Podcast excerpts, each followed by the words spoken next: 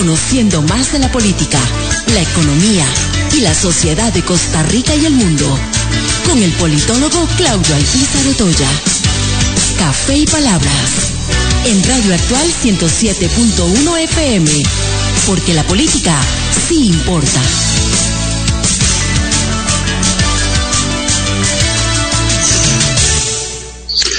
Porque la política se importa. ¿Qué tal, amigos? Les saluda Claudio El Pizarro Toya a través de Radio Actual 107.1 FM con la ilusión y el gusto de siempre de poder compartir con ustedes durante una hora temas importantes de la política nacional e internacional. Hoy es el espacio para la política internacional.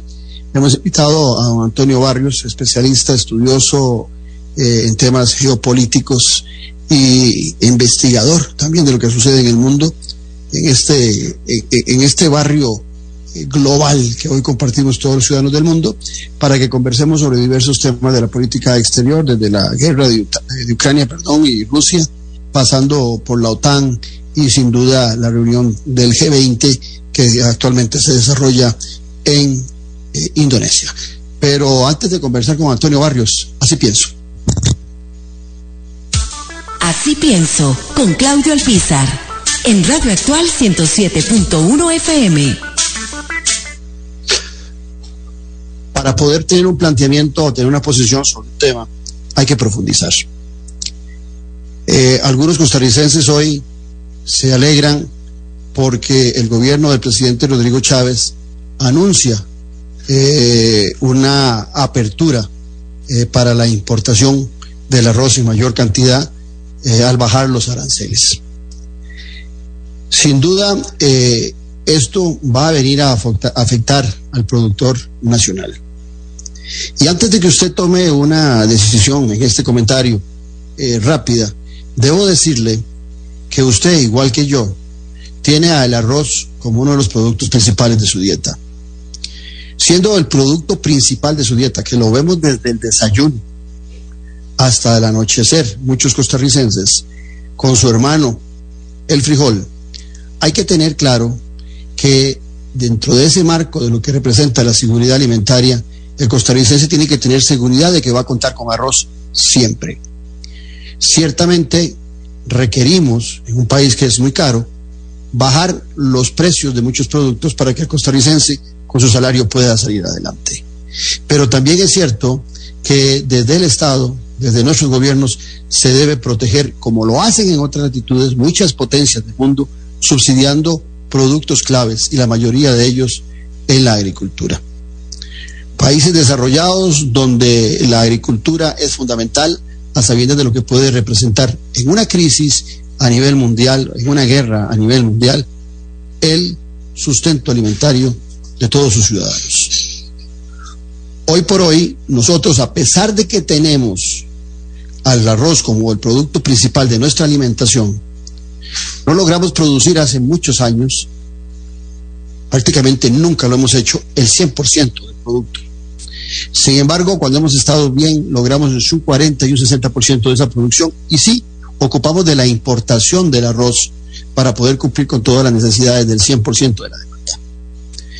Pero si nosotros empezamos a promover que ese arroz solamente sea importado, como pareciera se está promoviendo hoy desde el gobierno del presidente Rodrigo Chávez, vamos a afectar enormemente al productor que se puede desanimar de esa producción de este producto fundamental en su alimentación y mi alimentación.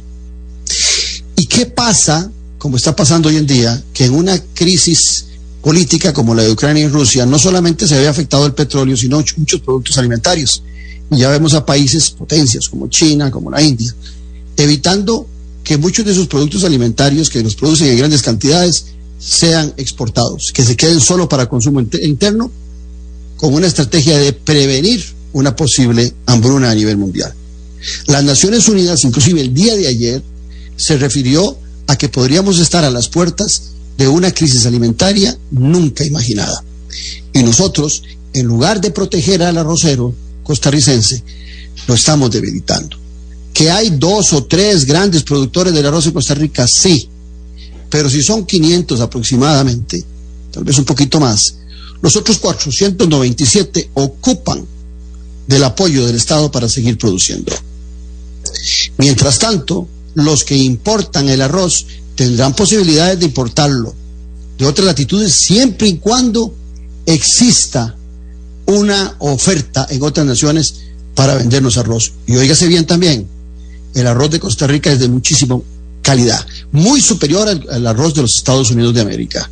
Y tampoco es cierto que es el arroz más caro del continente. Estamos a media tabla, pero la calidad de nuestro arroz en relación con su precio dice que el arroz en Costa Rica tiene a la fecha un precio que podría ser mejor, pero que también es justo y no es desproporcionado.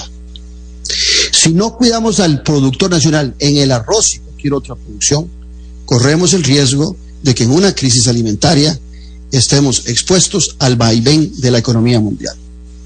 Hay dos posibilidades. Que tengamos los recursos en nuestras reservas económicas para poderlo importar. Pero estamos en momentos de crisis donde a veces no hay mucho dinero para poder importar. Ese sería el escenario más favorable, pero a sabiendas de que es posible que en algunas latitudes no nos quieran vender algún producto porque se vuelve indispensable en la seguridad de esas naciones y nos pueden limitar la cantidad del arroz que queremos importar. Pero otra posibilidad, otro escenario, es que caigamos en el vaivén, en la patología que padecemos con el petróleo. Que sí, hay acceso al petróleo en el mundo, pero aumenta constantemente. Y al ser importado, como en el caso de Costa Rica, todos sus derivados, gasolina, búnker, diésel, aumentan sustancialmente. Sí, debemos luchar porque el arroz tenga cada día un mejor precio y que el productor nacional tenga la tecnología, la facilidad y el conocimiento para producir más eficiente y eficazmente. Pero no es abriéndole las posibilidades a los grandes intereses de importar, importar, importar, con la etiquetilla de que es más barato importar, porque esa misma etiquetilla de que es más barato importar que producir se aplicó en Recope, se aplicó en muchos productos en nuestro país, se le aplicó inclusive al frijol, que hoy es más caro que cuando se producía a nivel nacional. Entonces hay que tener muchísimo cuidado con algunas de estas disposiciones. Repito, la patología, el síndrome que hemos padecido con la gasolina, que cada día es más cara, que hay acceso a ella, repito, todo lo que usted quiera comprar en el mundo, pero cada vez más caro y usted compra en las gasolineras el producto terminado más caro. Lo mismo podría pasar con un producto como es el arroz, que es parte fundamental de la alimentación de los costarricenses. Entonces, en este marco, sí, debemos mejorar al productor nacional, pero no, y el precio también, pero no sobre los hombros de aquellos que hacen un gran esfuerzo. Y no olvide que quienes producen arroz están en las zonas más necesitadas de empleo. Alrededor de 35 mil empleos produce esta actividad y la mayoría de ellos en la zona norte de nuestro país, en algunos en la zona sur, mucho en la zona atlántica y pacífica, donde el desempleo cada día es mayor. Cuidado, nos padece el síndrome del, petróleo y del recope debilitado con el arroz en nuestro país. Y después estaremos llorando, como hoy con la gasolina, sobre la de leche derramada. Estamos en Café Palabras, donde la política sí importa. En breve volvemos con Café y Palabras, con Claudio Alpizar. Editorial Jade te invita a que ya el libro El elefante, el liderazgo y la política con P mayúscula del politólogo Claudio Alpizar Otoya. Una lectura y manual del buen político. Un libro de consulta para quienes gustan de la política. Costo del libro 8,600 colones. Adquiéralo en la librería internacional. Ahora también en la librería Universidad de Costa Rica.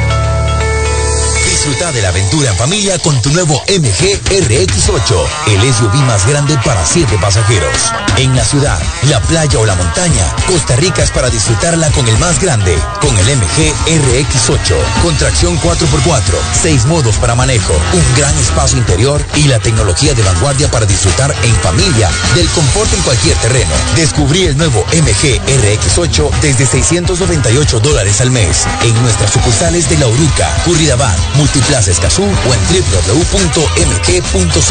Aplican restricciones. El Chastino Gourmet son la combinación ideal para disfrutar de un excelente menú y poder llevarse a casa esos exquisitos ingredientes de la buena mesa italiana. Te brindamos los sabores de Italia, acompañando excelentes vinos de la campiña europea. Y en el Cestino Gourmet tenés un mercado bien surtido, con finos ingredientes que utilizamos acá para que lleves a casa nuestra sazón y elabores tus platillos a nuestro estilo. El Cestino Gourmet ponen a Italia en su mesa y en su casa. Le recordamos también visitarnos en el Centro Comercial El Boulevard, local número 18, Huachipelín de Escazú, 2572-1182. Editorial Jade le invita a que adquiera ya el libro El elefante, el liderazgo y la política con P mayúscula del politólogo Claudio Alpizar Otoya. Una lectura y manual del buen político. Un libro de consulta para quienes gustan de la política. Costo del libro 8,600 colones. Adquiéralo en la librería internacional. Ahora también en la librería Universidad de Costa Rica. Estamos de vuelta en Café y Palabras con el politólogo Claudio Alpizar. Porque la política se importa, acompañado de Antonio Barrios Viedo, eh, el buen amigo, el experto en problemas internacionales, que eh, siempre consultamos cuando los temas son de profundidad y para ubicar a un oyente ilustrado, que es eh, lo que caracteriza a Café y Palabras. Eh, Antonio, qué gustazo, como siempre, tenerte aquí en el programa. Con mucho gusto, don Claudio. Buenos días y un saludo a los radioescuchas. Antonio, hemos estado con vos eh, analizando en, en, varios programas eh, la política internacional y en los últimos tres o cuatro programas que hemos tenido con vos nos hemos concentrado mucho en el tema de Ucrania. Hoy quisiera ampliar un poquito a OTAN, que está muy relacionado con Ucrania, pero también a lo que está dando en Indonesia. Pero tal vez eh, de, la última vez que nos vimos fue hace unos 15 días, si mal no recuerdo, y tal vez un poquito más. Y sería eh, bueno que nos pongas este, en perspectiva eh, la actualidad de la guerra entre Ucrania y Rusia y lo que se está causando eh, en Europa principalmente, en vista de que en ocasiones también los ciudadanos del mundo, después de que una noticia nos impacta, terminamos acostumbrada a ella y pensamos que porque ya no nos interesa tanto es que la temperatura del conflicto disminuyó, cuando en el caso de Ucrania y Rusia es evidente que más bien se sigue calentando. Bueno, básicamente la guerra en Ucrania sigue tal cual, es decir, eh, Rusia ha demostrado que sigue avanzando a paso lento, sí, por supuesto. Quizás sea una estrategia propia de los rusos de ir a paso lento para evitar el desgaste e ir midiendo cómo están, por ejemplo, los distintos frentes de resistencia por parte de Ucrania. Pero es evidentemente el tipo de guerra que se está viviendo en Ucrania en este momento es una guerra por posiciones, no es una guerra que le está permitiendo a Rusia eh, poder avanzar eh, con la rapidez que esperaba. Y yo creo que en este caso, digamos, eh, Rusia sí ha logrado de alguna manera poder avanzar, sobre todo algunas ciudades que han sido, digamos, objeto de bombardeo, como fue una resistencia fuerte que Ucrania logró en el caso de la ciudad de Severodonetsk. Eh, en este momento, digamos, ya está prácticamente bajo control de las tropas rusas. De hecho, el gobierno ucraniano, en la que han convertido, por ejemplo, a, a Zelensky casi, digamos, por parte de Occidente como el reportero de guerra en el cual pues le creen prácticamente todo. No, sabe, no se sabe si Volodymyr Zelensky es el presidente o es el secretario de prensa eh, de otro presidente que hay en Ucrania que aún no lo conocemos, ¿verdad? Esto lo digo de alguna manera con cierto, con cierto sarcasmo. Entonces, bueno, eh, yo creo que, que este, eh, sí eh, Rusia ha logrado avanzar sobre algunas ciudades y esto ha hecho que de alguna manera Ucrania haya tenido que reconocer oficialmente el retiro de sus tropas de algunas ciudades al reconocer, digamos, también de que Rusia ha logrado el control total. Ya vimos que lo más reciente ha sido de alguna manera eh, los bombardeos a larga distancia desde las ciudades donde Rusia tiene un control sobre, digamos, en este caso la capital Kiev, que todo, digamos, de alguna manera presagia, a pesar de que todavía las tropas rusas están muy lejos de Kiev, eventualmente quizás la toma de Kiev sea de alguna manera uno de los objetivos eh, a seguir por parte de este avance de las tropas rusas. Evidentemente, esto es una guerra que independientemente que ocurra algo muy extraordinario, don Claudio, que de alguna manera, digamos, la termine o por lo menos minimice el impacto que está teniendo, yo creo que esta es una guerra que va a tener un periodo bastante prolongado y yo creo que Rusia no está como muy, muy urgida en terminarla. Eh, yo creo que los cierto, urgidos es Occidente y Ucrania. Por cierto, este hace media hora, viendo noticias internacionales, eh, oía que eh, Putin decía que algunos eh, no se habían dado cuenta de que Rusia eh, no ha aplicado todo su poderío en esta guerra, sino que ha estado como muy con medida, dicen los rusos, ¿verdad?, en relación a, a lo que está pasando. Pero también desde el punto de vista geopolítico, para tu análisis, eh, Antonio Barrios, viendo el mapa de lo que ha sucedido hasta el momento en esta guerra, sin ser yo estratega de guerra ni nada por el estilo, estaba viendo que la zona gris, donde ya los rusos tienen dominio, eh, es prácticamente toda la frontera eh, que tenían ellos con Ucrania.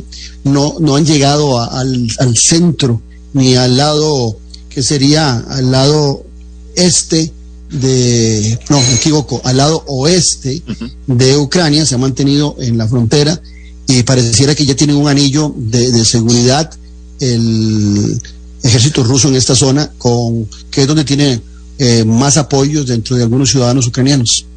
Sí, sin duda, el tipo, el tipo de, de invasión militar que hizo eh, Rusia, independientemente que le llame una operación militar especial, que al final de cuentas en realidad es una invasión, como cualquier otro, otra potencia que a lo largo de la historia ha hecho sobre otros países, es en forma de arco, es decir, es tratar, digamos, desde, desde la península de Crimea, con todo lo ocurrido en el 2014, tratar de crear un corredor geográfico de dominio sobre lo que es el mar de Azov, eh, utilizando, por ejemplo, la ciudad puerto, que es la, la ciudad de Mariupol, que, que, es muy importante, para, digamos, tratar de unir a través de un corredor eh, geográfico lo que es también el control de las ciudades, que es lo que da origen a esta intervención militar por parte de Rusia, que es la ciudad de Lugansk y Donetsk, y después de ahí otras ciudades que están, digamos, cercanas a esta región eh, prorrusa, que igualmente, pues, desde el punto de vista militar, los prorrusos están ayudando a Rusia como tal a hacer posible, digamos, este, este dominio. Entonces, si nosotros vemos un mapa, y usted lo dijo muy bien, Claudio, todo, todo el dominio que en este momento Rusia tiene en lo que era su frontera con Ucrania, pues prácticamente es eh, un dominio militar en forma de arco para ir eventualmente encerrando al resto de, de otras ciudades, si, si, es que, digamos, la idea militar de Putin es tratar de ir conquistando otras ciudades hasta llegar al centro de Ucrania, utilizando, ¿Y por de, ejemplo... ¿Y de qué dependerá eso, Antonio? Que quiera llegar hasta el centro. Bueno, eso dependerá de, de, de, de que no haya algo extraordinario que ocurra, eh, que obligue de alguna manera al gobierno ucraniano a tener que, digamos, levantar eh, la bandera para darse por, por rendido. Y yo creo que también Zelensky ha sido bastante irresponsable en eso, en tratar de profundizar la guerra sabiendo de, sabiendo de, la, de la superioridad militar de, de, de Rusia en virtud de tratar de responder más a los intereses de Occidente en hacer posible la prolongación de esta guerra, en vez de alguna manera levantar la mano, no, no digo levantar la mano en forma de rendición, pero sí por lo menos levantar la mano y tratar de crear condiciones para ver con, qué, qué, condiciones, digamos, de negociación se pueden llevar a cabo para dar fin a esta guerra. Entonces ahí vemos que tanto por el lado de Kremlin como por el lado de Washington, o en este caso Occidente, ninguna, ninguna de estas dos partes están como muy interesadas en que el, la guerra como tal termine. Y ahí tenemos, digamos, en el centro a una Ucrania que está tratando de resistir toda esta, digamos, toda esta invasión militar por parte de Rusia. Así que mientras que no ocurra nada extraordinario, la guerra va a continuar tal cual. Y yo creo que Zelensky también ha sido bastante eh, corresponsable para que esta situación de conflicto eh, continúe eh, en virtud, sabiéndose, digamos, de, del nivel de destrucción que está ocurriendo dentro de muchas de las ciudades en Ucrania. El, ruso se ha acostumbrado históricamente a consumir eh, por muchos años, décadas, los productos que ellos producen. Eh, el, cierre económico que ha intentado Occidente, Europa, Estados Unidos y otras naciones con Rusia parece que no ha dado los efectos que pretendían de ahogar a la economía rusa. Más bien el aumento del gas a nivel internacional, el aumento del valor del petróleo, ha, beneficiado y leía también que de alguna manera el crecimiento de la economía rusa se ha visto beneficiado por estos eh, artículos que a nivel eh, mundial se han encarecido. Eh, en ese aspecto, la OTAN también se ha fortalecido desde la perspectiva de que algunas naciones, por temor, se llame Finlandia, se llame Suecia, se llamen algunas repúblicas aliadas, exsoviéticas, han empezado a pedir ingreso a la OTAN y por ese lado podríamos decir que la OTAN se ha, beneficiado. Pero también es cierto que desde la perspectiva económica, la OTAN está viviendo una situación bien difícil. Inclusive eh, oía estos días que el secretario de Ambiente de Alemania estaba promoviendo nuevamente el uso del carbón. Ojo, estamos hablando de un secretario de Ambiente que es parte de una coalición con el Partido Socialdemócrata Alemán, que este secretario de Ambiente es del Partido Verde, los ambientalistas.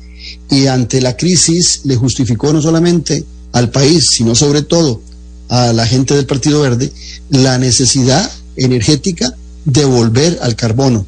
Por ahí oímos también alguna gente nuevamente promoviendo la, la energía nuclear, por decir algo.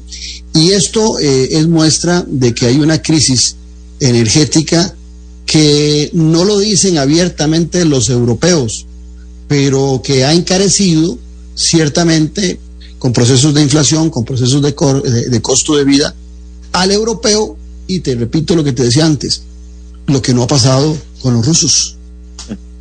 Sí, de hecho hay algo interesante. El origen de los partidos verdes los partidos ambientalistas eh, en la historia reciente de la evolución política de muchos países de Europa tuvo por origen esta lucha que habían desarrollado finalizando la década de los 80 en contra de la energía nuclear.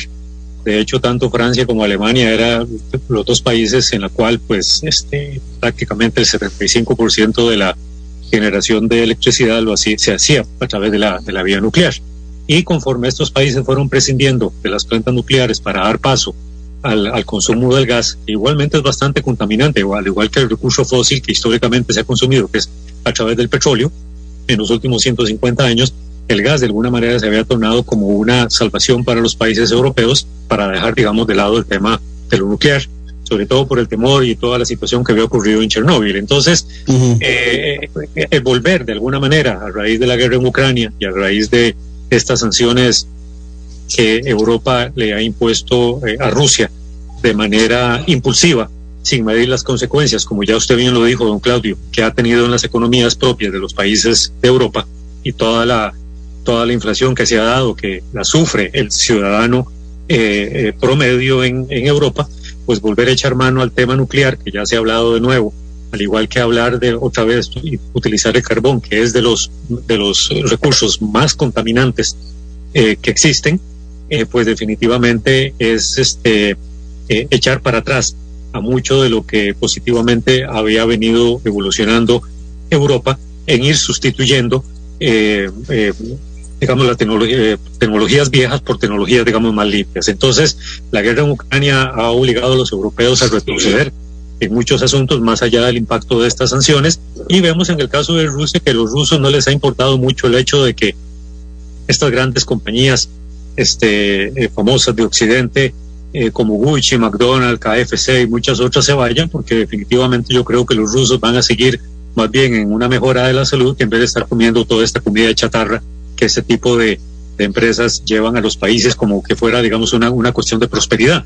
Entonces, eh, eh, yo creo que parte de, que Rusia haya logrado sobrevivir a estas sanciones también se debe a que la India, al igual que China y al igual que otros países africanos, hayan aumentado la demanda de petróleo que ya no le está vendiendo Rusia a Europa y que estos países ahora están, le están comprando a, eh, a Rusia. Así que parte, digamos, de burlar las sanciones por ese lado le ha permitido a los rusos poder vender a otros países que no eran como clientes tradicionales mucho del petróleo que le está sobrando ahora a Rusia, al igual que, el gas natural que ya no le está vendiendo a Europa. Interesante lo, lo, que estás planteando y sobre todo cuando llama la atención de, países como la India y como China. Eh, yo decía en mi comentario de Así Pienso y hablaba de la seguridad alimentaria que a razón de las dificultades que está teniendo Ucrania para poder eh, exportar el trigo, que es una potencia en la exportación de una producción y exportación del trigo, hay países este, que están cerrando ya fronteras a la salida de su trigo. Se llame India, se llame China. y también eh, en la India ya empieza a haber algún movimiento en relación al arroz. Eh, en Costa Rica, por supuesto que eh, dentro de la, de la visión que se ha planteado de, bajar el costo del producto, poca noción tienen algunos de lo que puede ser una crisis alimentaria.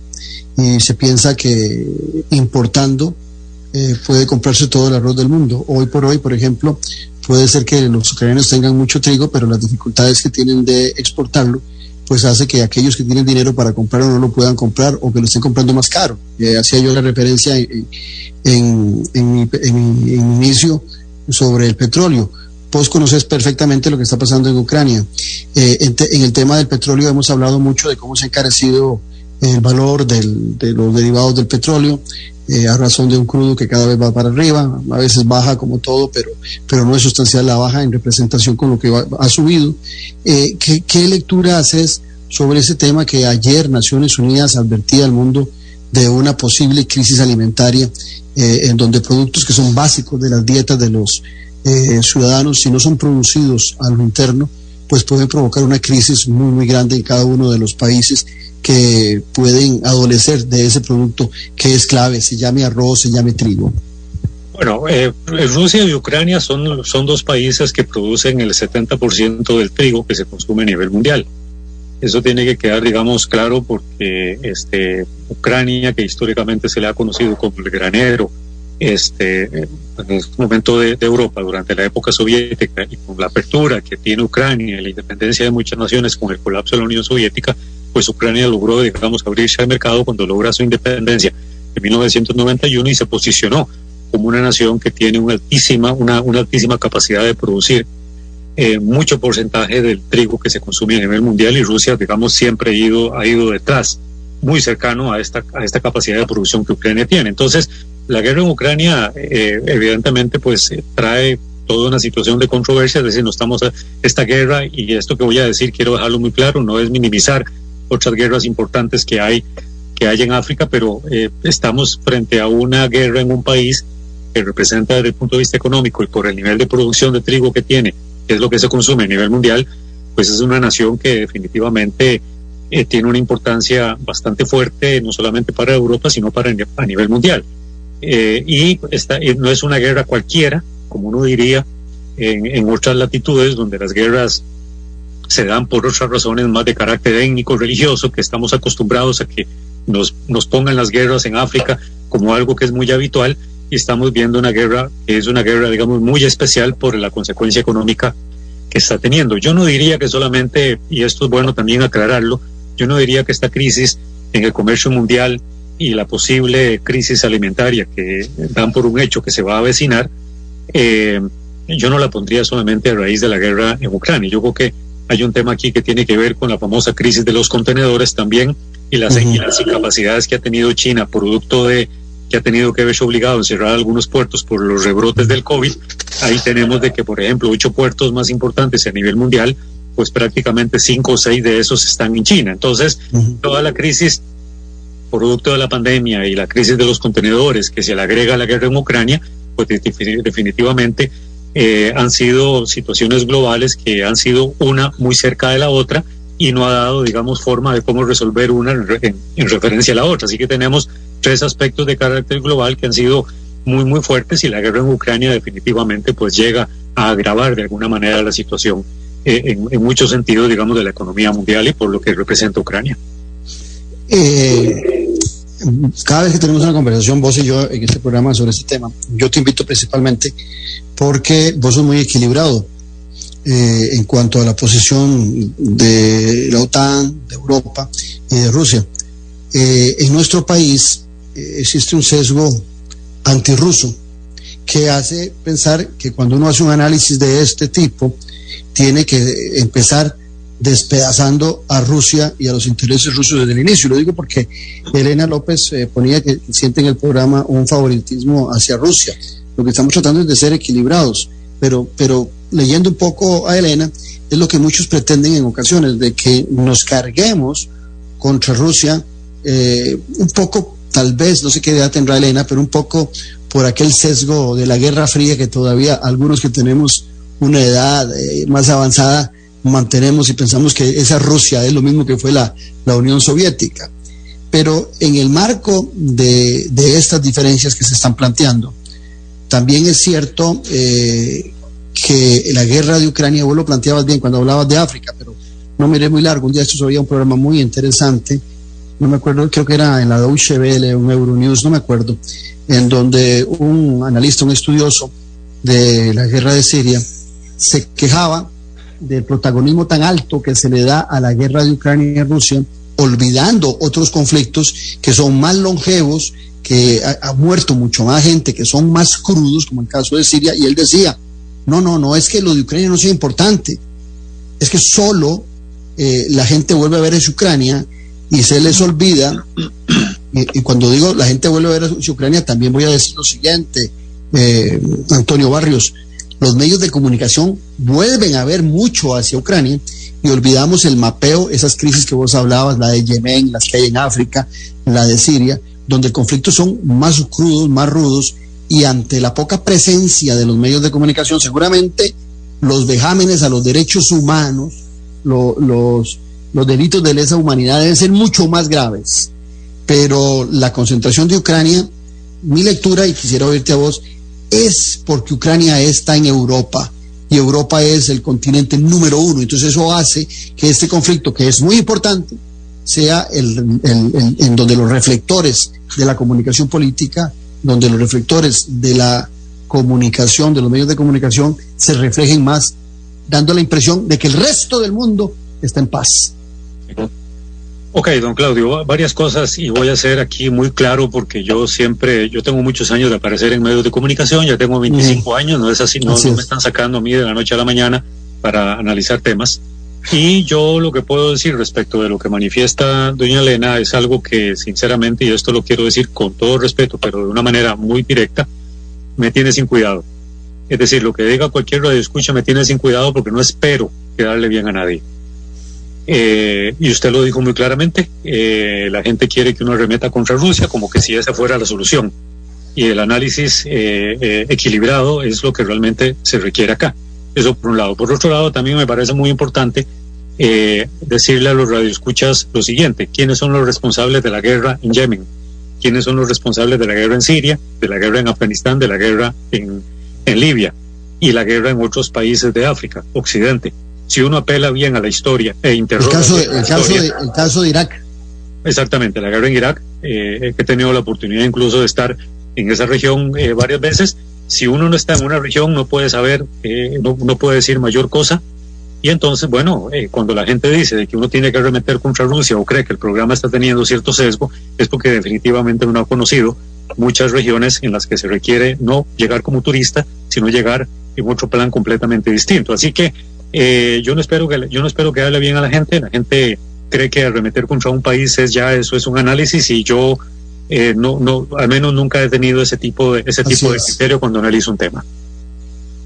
Ahora bien, eh, ciertamente eh, el tema de Ucrania es un tema que afecta en general a Europa y la OTAN, que en su mayoría está integrada por países europeos, pero con una potencia muy significativa de apoyo, que es los Estados Unidos de América, donde también está Canadá, donde también está Japón y hay otros países que no son de Europa, pero en su gran mayoría son europeos y que en algún momento la OTAN estaba padeciendo los embates del presidente Donald Trump.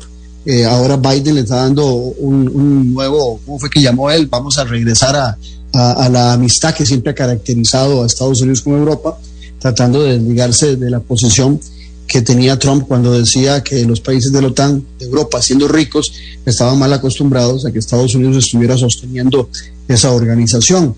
Eh, hoy la ves fortalecida con los nuevos ingresos, que también cuando van a ingresar, si va a ingresar Suecia, eh, brinca eh, Turquía, si, si, si, si quiere ingresar X, no, recuerdo cuál era Bulgaria, se opone al ingreso de esa nación, no sé si era Macedonia, pero, pero hay conflictos también en Europa, que tampoco Europa es eh, la mejor relación, eh, la relación más pura de todas las naciones que están en este continente, sino que hay también grandes disputas. Sí, sin duda, el que, el que crea que porque se llama Unión Europea y existe una OTAN, creada en 1949, que lo que hace es simplemente pues crear un bloque militar en donde supuestamente todos se llevan bien, eso en realidad no es cierto, porque tenemos a una Francia que en 1966 se retira de la OTAN y no va a ingresar a la no va a ingresar de nuevo, no va a regresar a la OTAN sino hasta 1999, el año 2000. Entonces ahí tenemos a una Francia que se retiró durante muchos años eh, por, discrepancias muy profundas respecto al tipo de estrategia militar que la OTAN, encabezada siempre por Estados Unidos, pretendía sobre lo que consideraba que la OTAN debería ser eh, dentro del ámbito geográfico eh, europeo. Entonces, evidentemente, pues cuando, esas, cuando esos detallitos no se conocen, pues la gente da por un hecho de toda esta gran hermandad llamada la Unión Europea y la OTAN y todo, lo cual en realidad no es cierto. lamentablemente, si la, si la estrategia de Putin a la hora de invadir Ucrania significaba o tenía planteado el resquebrajamiento de la Unión Europea y en consecuencia de la OTAN, pues prácticamente el asunto, y hay que decirlo así, salió totalmente lo contrario, porque la OTAN en este momento, independientemente de todas las críticas que se hacen hacia la OTAN, en donde se dice que los países europeos están o van de la mano inevitable de esta mano grande que se llama Washington, que es la que verdaderamente desde el punto de vista militar y desde el punto de vista presupuestario maneja la OTAN antojadizamente dentro de Europa, pues prácticamente este, la OTAN se ha fortalecido en virtud de la guerra en Ucrania. Lo vimos, digamos, en esta última cumbre de Madrid, donde evidentemente pues, los temores tanto de Suecia como de Finlandia, pues de alguna manera la obligan a abandonar esa histórica neutralidad que habían tenido, sobre todo Finlandia, porque Finlandia comparte una frontera de 1.300 kilómetros con, con Rusia, y esto podría eventualmente traer algún tipo de tensión militar en donde Rusia mueva ciertas tropas para crear en la frontera de Finlandia pues una situación de tensión eh, similar a la de Ucrania. Yo no creo que, digamos, Putin vaya, tenga la necesidad de invadir Finlandia, porque creo que Finlandia puede seguir teniendo una buena, una buena relación. La neutralidad, la caracterizado. Exactamente, pero este, cuando no se conocen algunos detalles, eh, la gente pues asume de que en, Europa todo ha sido muy bien y todavía todos han sido hermaníticos, lo cual pues en realidad no es. Antonio, pero de alguna manera lo que estás diciendo es que billetera mata galán, o sea, que, que ese regreso de, Biden con la política hacia Europa, a pesar de que son países desarrollados los europeos y, con poder económico, eh, la billetera de los Estados Unidos marca un, un gran reconocimiento y una fortaleza que está teniendo la OTAN hoy por hoy. Eh, y esto lo podríamos equiparar, que ya vos también lo conoces a profundidad, cuando se critica la OEA en, América y se critica en los países de América Latina critican el papel protagónico de los Estados Unidos, pero resulta que eh, Estados Unidos mantiene toda la, estructura de la OEA y los países de América Latina ponen migajas para la, institucionalidad. Entonces parece que desde esa perspectiva eh, en Europa también que pareciera que, esto que comenté en América Latina podría ser normal porque son países en desarrollo, subdesarrollados, como los quieras llamar, pero estamos hablando que en países desarrollados, en Europa, billetera mata galán. Sí, sin duda, porque recordemos que en la época de Trump nunca se había visto que un presidente de Estados Unidos arremetiera contra la misma OTAN y arremetiera contra algunos de los miembros, pidiendo que eh, debería haber una equiparación presupuestaria en donde pues es el, el, el presupuesto que da, por ejemplo, Estados Unidos eh, para, para, el sostenimiento de la OTAN es eh, abismalmente mayor hasta por ocho veces al presupuesto que da cualquier país europeo para la manutención de, de la OTAN. Entonces ahí recordemos un poco cómo por primera vez en la historia de esta relación política de 1949 de Washington con la OTAN y con los miembros de la OTAN en Europa, este se había dado un, un enfrentamiento como nunca antes se había visto. Biden viene y trata de subsanar esta situación aprovechándose de la guerra en Ucrania, pero creo que vale, vale la pena hacerse la pregunta, bueno, debido a esta coyuntura de tensión que hay en Europa a raíz, de la guerra en Ucrania, es ahí donde uno se debe preguntar si esta guerra en Ucrania le conviene desde el punto de vista de política internacional a Washington para fortalecer a la OTAN o si la OTAN eventualmente puede, eh, cuando esta guerra eh, pase en Ucrania, eventualmente debilitarse porque ya no tiene, digamos, eh, este eje o este pilar que le permite, digamos, mantener esta dinámica fuerte a raíz de una guerra como en este caso que es la guerra en Ucrania. Estamos hablando de una guerra en Europa, no estamos hablando de una guerra en África y con mucho más razón, pues evidentemente los europeos eh, no pueden de alguna manera eh, aceptar una guerra en su, en su propio continente. Yo creo que lo último que aceptaron fue la guerra de, desintegración de la antigua Yugoslavia, y eso movió igualmente los europeos, igual que movió a la OTAN y a toda la comunidad internacional, pero los europeos han sido históricamente eh, los gobiernos más hipócritas porque pueden aceptar una guerra en cualquier parte del mundo, pero jamás en su continente. Sí, y aquí también hay que eh, sumarle que para el, caso particular de los Estados Unidos de América, también su aporte económico y su aporte logístico es muy importante, pero no tienen los temores que tienen los europeos de que esta guerra se está desarrollando en el continente europeo y está todo un Atlántico que separa a Estados Unidos geopolíticamente de esta, de esta guerra. Estamos compartiendo con Antonio Barrios Oviedo, analista e investigador de la geopolítica mundial, aquí en Café y Palabras, porque la política sí importa. En breve volvemos con Café y Palabras, con Claudio Alpizar. Editorial Jade le invita a que adquiera ya el libro El elefante, el liderazgo y la política con P mayúscula del politólogo Claudio Alpizar Otoya. Una lectura y manual del buen político. Un libro de consulta para quienes gustan de la política. Costo de libro 8,600 colones. Adquiéralo en la librería internacional. Ahora también en la librería Universidad de Costa Rica.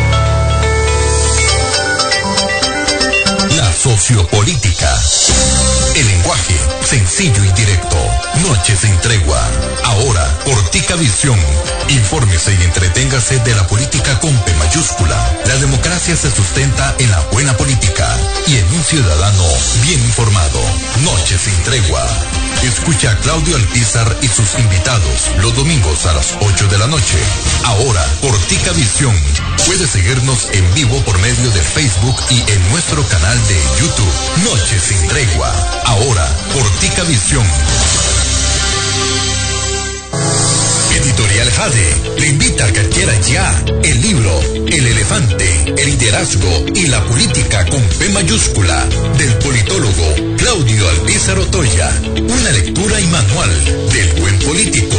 Un libro de consulta para quienes gustan de la política.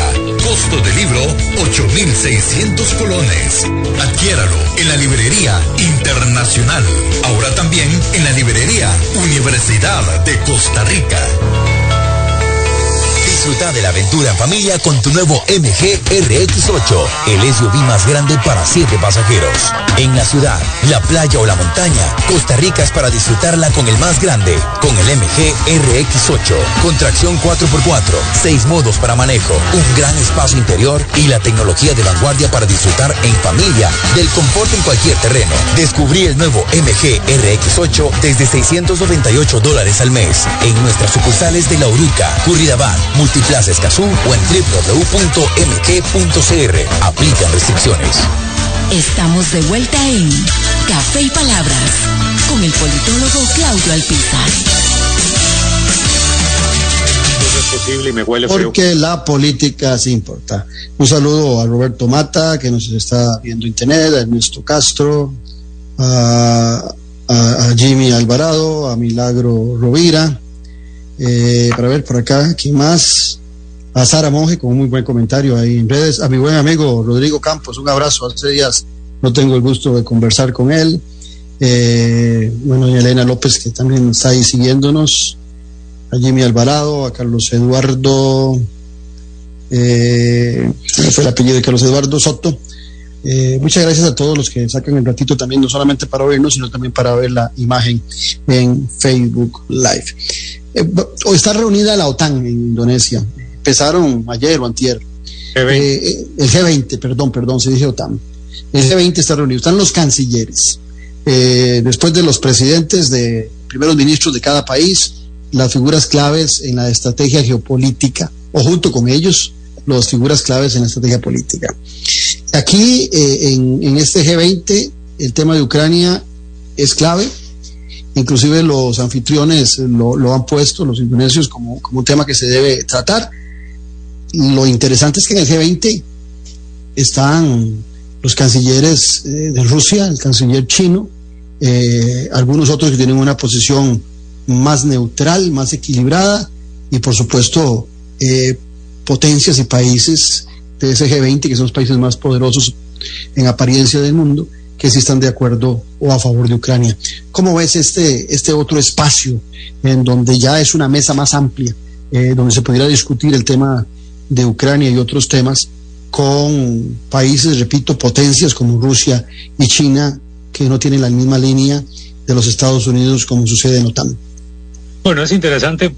Bueno, permítame solo algo de historia muy, muy rápido. La primera vez que se reúne el G20 se llamaba el G7, fue en 1999. En ese momento eran las naciones más industrializadas, en la cual pues la mayoría recaía sobre los, los, los países europeos.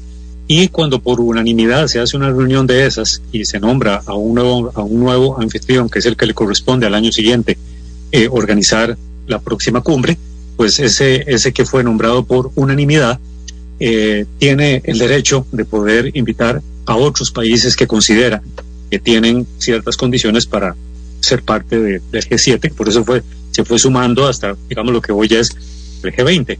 Para que tengan una idea, las, las personas, lo que representa el G20, estamos hablando de que es el 85% del Producto Interno Bruto global, representan el dos tercios de la población mundial, solamente China como tal tiene 1.400 millones de, habitantes, entonces ya tenemos una idea de la cantidad de gente que representa eh, estos 20 países dentro de, dentro de la dinámica de la población mundial y bueno, también representan el 75% del comercio internacional y el 80% de las inversiones que se hacen en cualquier economía eh, en el planeta. Entonces, estamos hablando, ahí vemos, digamos, la, la capacidad económica que tiene de inversión financiera eh, solamente 20 países para hacer inversión en cualquier economía a nivel mundial.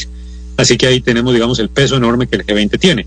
En este momento están reunidos, evidentemente, los cancilleres, porque lo que están haciendo es definir la agenda que se va a tratar en qué campos, pero lamentablemente, al igual que fue la cumbre de la OTAN en Madrid hace escasos, hace escasos días, eh, que, que, dominó, digamos, toda la, toda la, toda la guerra, todo el tema de la guerra en Ucrania, eh, con mucha tensión igualmente de por medio, el G20 en la que Rusia puede estar presente, eh, pues sin duda también agrega eh, una situación de tensión porque la agenda principal, más allá de otros intereses claves que están relacionados con la guerra en Ucrania y los impactos que esto está teniendo en la economía mundial, el tema o el plato fuerte, por decirlo así, sin duda de la discusión de qué se va a hacer con la guerra en Ucrania. Así que este, ya vimos lo que había pasado incluso en abril con el, con el mismo G20 cuando se reunieron solamente a nivel de ministros de, de Finanzas, como algunos eh, líderes importantes se levantaron de las mesas de negociación, abandonando a Rusia como protesta por la guerra en Ucrania. Entonces, se esperaría que en este caso el G20, que lo, que lo conforman muchos otros países, como usted bien dijo, don Claudio, que han tenido una posición más ambigua respecto a la guerra en Ucrania, como por ejemplo Sudáfrica, eh, India, la misma China, pues eh, sin duda estos son parte de los pilares fundamentales o uno de los soportes más importantes que Rusia puede tener para hacer posible que eh, la, la, la, reunión esta del G20 pues llegue a buen puerto, aunque el tema dominante vaya a ser la guerra en Ucrania. Saludo también a, a, al buen amigo Alen Alfredo Varela, ya en Coronado, que ese sí es eh, emperillado en radio siempre.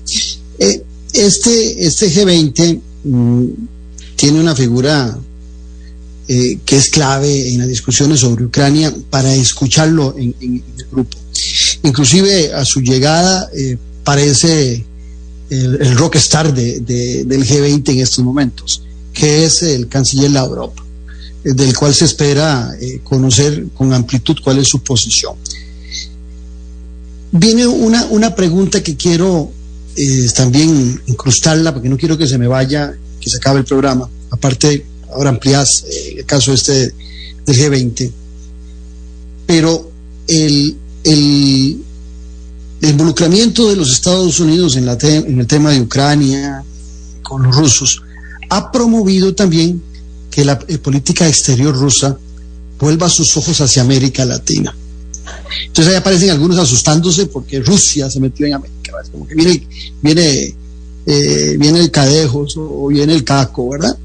Y el tema, por supuesto, se ha planteado también con algunas flotas que han llegado a Nicaragua, donde la mayor preocupación no es las flotas rusas para Claudia Pizarro, igual están las flotas rusas en Honduras en una base naval hace décadas. Eh, la, la, preocupación de Claudio puede ser la relación siempre eh, distorsionada, mala que hemos tenido con el presidente Daniel Ortega. Entonces te dejo los dos temas. ¿Cómo, cómo imaginas esa presencia de la figura del canciller Lavrov y el tema de Rusia metida en América Latina? Bueno, primeramente, eh, no sé si la, si la gente sabe que Sergei Lavrov es uno de los, de los, eh, de los estrategas diplomáticos más fuertes que tiene la política rusa en este momento, por lo menos desde que Putin está en el poder. Los cancilleres, los cancilleres rusos siempre han sido famosos por esas calidades. Sí, de hecho en la época soviética había uno que era famosísimo que se llamaba Andrei Gromyko. Este, luego estuvo uno que se llamaba Yevgeny Primakov, en la época de Yeltsin, que eran, eran amplísimos conocedores de la, diplomacia y de la, política internacional, sobre todo porque a muchos de ellos les tocó, digamos, un poco vivir la transición del fin de la Guerra Fría con la disolución de la Unión Soviética y de que de aquí en adelante qué iba a ser la diplomacia y cómo entonces Rusia debía de aquí en adelante con el fin de la Unión Soviética proyectar su política exterior, su política internacional, estas, estas grandes transiciones que han tenido, digamos, impacto a nivel mundial, les ha dado una gran experiencia. De hecho, Sergei Lavrov en este momento es uno de los más reconocidos, es, es, considerado como el Henry Kissinger de, Rusia. Y bueno, eh, el peso que tiene Sergei Lavrov en materia diplomática, sobre todo porque Sergei Lavrov pertenece a una generación eh, de políticos que se llaman los, los civiliki dentro de la generación de, diplomáticos dentro de la dinámica y la evolución de la política en Rusia versus los siluviki que son la gente, digamos, de, con una, una posición más dura, que es la gente que encabeza precisamente Putin respecto a la guerra en Ucrania. Eh, hay, hay cierto choque ahí en, dos generaciones de políticos importantes. Entonces, Sergei Lavrov evidentemente tiene mucho peso, por, lo menos independientemente de que sea haya sido dejado hablando solo en algunos foros internacionales cuando Occidente se retira, eh, y sigue teniendo mucho peso y evidentemente pues eh, ha sido uno de los que les ha tocado manejar. Bueno, ahora, en estos días en Indonesia, es, si no me equivoco, desde la guerra de Ucrania, es la primera vez que Anthony Blinken, el secretario de Estado de los Estados Unidos, el canciller norteamericano, va a coincidir con la Europa. O sea, desde los inicios de la guerra no han coincidido ambos en ningún escenario. Yo creo que yo creo que es un buen momento porque esta reunión obliga a ambos a estar. En otros foros, como le digo, otros líderes se han retirado en protesta a la guerra y han dejado a Sergei Lavrov hablando solo.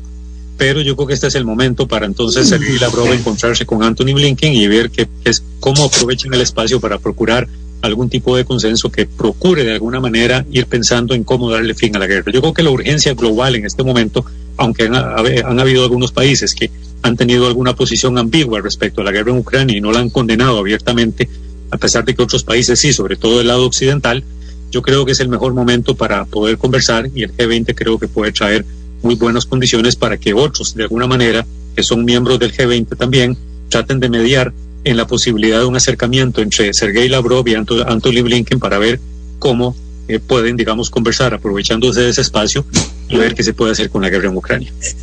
No dejemos de lado en los tres minutos que nos quedan la presencia de Rusia en América Latina, eh, que desgraciadamente creo yo, eso sí, que para Rusia no, no ha buscado los mejores aliados, eh, por lo menos los, más prestigiosos en, el continente, como en el caso de Venezuela o el caso de Nicaragua.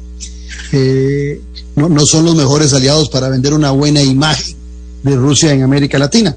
Pero aquí andan los rusos y, tal vez su cercanía con ellos es porque estos países sí han vuelto a ver hacia ellos y sí han pedido colaboración en algunos aspectos económicos, sociales y, militares. Y lo digo porque ahora que vos hablabas también de, conocimiento de eh, canciller Lavrov, recuerdo que el embajador en Costa Rica, Alexander Dogarín, antes del actual, que se fue hace dos o tres años, era amigo personal de Lavrov y era el embajador en Costa Rica y nosotros nunca como gobiernos eh, en la época del PAC aprovechamos esa presencia de ese embajador para haber mejorado las relaciones económicas, porque yo creo que Costa Rica debe tener una política eh, internacional donde tenga cercanía con todas las potencias, respetando eh, la política y la soberanía interna de cada nación. Creo que ahí en los últimos años hemos fallado de no buscar ese equilibrio en un mundo multipolar. Sí, sin duda. Ok, yo, yo no veo problema, don Claudio, el hecho de que Rusia tenga aliados acá. Evidentemente, los dos aliados históricos siempre fueron siempre fue Nicaragua y siempre fue Cuba, sobre todo en la Guerra Fría. En el caso de Cuba, desde la, desde la crisis de, los misiles, recordemos en 1962, y también este, en el caso de Nicaragua, desde la época de la Revolución Sandinista en los 80. Estos han sido dos aliados históricos, tanto en la época de cuando Rusia, cuando se llamaba la Unión Soviética, como se llama hoy en este caso la Federación de Rusia. Es tratar de rescatar, digamos, a estos aliados históricos de los que le queda más fácil a Rusia echar mano para después, digamos, de ahí tratar de expandir y fortalecer otras formas de relaciones con otros países que quieran tener, digamos, algún tipo de nexo importante con Rusia, desde el punto de vista militar, desde el punto de vista económico, desde el punto de vista comercial, desde el punto de vista de la seguridad, desde el punto de vista este, eh, del comercio. Pero yo no veo que eso sea un problema, lo que pasa es que seguimos en el mismo telele de la satanización de una nación como Rusia y a partir de eso es que la gente sigue pensando el hecho de que Rusia tenga una presencia acá y a raíz de la guerra en Ucrania haya utilizado eh, tratar de reforzar estas alianzas con una nación más nueva, en este caso, como fue, como ha sido Venezuela, pues seguimos en lo mismo, la gente sigue pensando que eso es un peligro y eso viene más un poco más de la extrema derecha o la derecha en América Latina y sobre todo en un país como Costa Rica que ven a Rusia como como, como una amenaza, lo cual yo no veo que esa sea una amenaza, porque los chinos y los rusos, al igual que Estados Unidos en otras latitudes, ha tenido igualmente influencias que han sido rechazadas en, en otros lugares. No, interesante, porque ahora que se hablaba del nombramiento del secretario del, del SICA de un nicaragüense, eh, como se tocaba temas económicos, los sectores exportadores eh, se quedaron queditos ahí si no brincaron contra Nicaragua, porque si brincaban contra Nicaragua, el traslado de sus containers por Nicaragua hacia el resto de Centroamérica, hacia Estados Unidos y hacia México se les afectaba. Entonces a veces vuelvo al tema billetera Mata Galán. Muchas gracias a Antonio eh, Barrios Oviedo por su participación, sobre todo a ustedes por habernos acompañado y los esperamos el próximo lunes al ser las 8 a las 9 de la mañana aquí Café Palabras, porque usted igual que yo sabe que la política sí importa. Esto fue Café y Palabras, porque la política sí importa, con el politólogo Claudio Alpizar Otoya. Escuche Café y Palabras de lunes a viernes a las 9 de la mañana por actual 107.1 FM. Café y Palabras.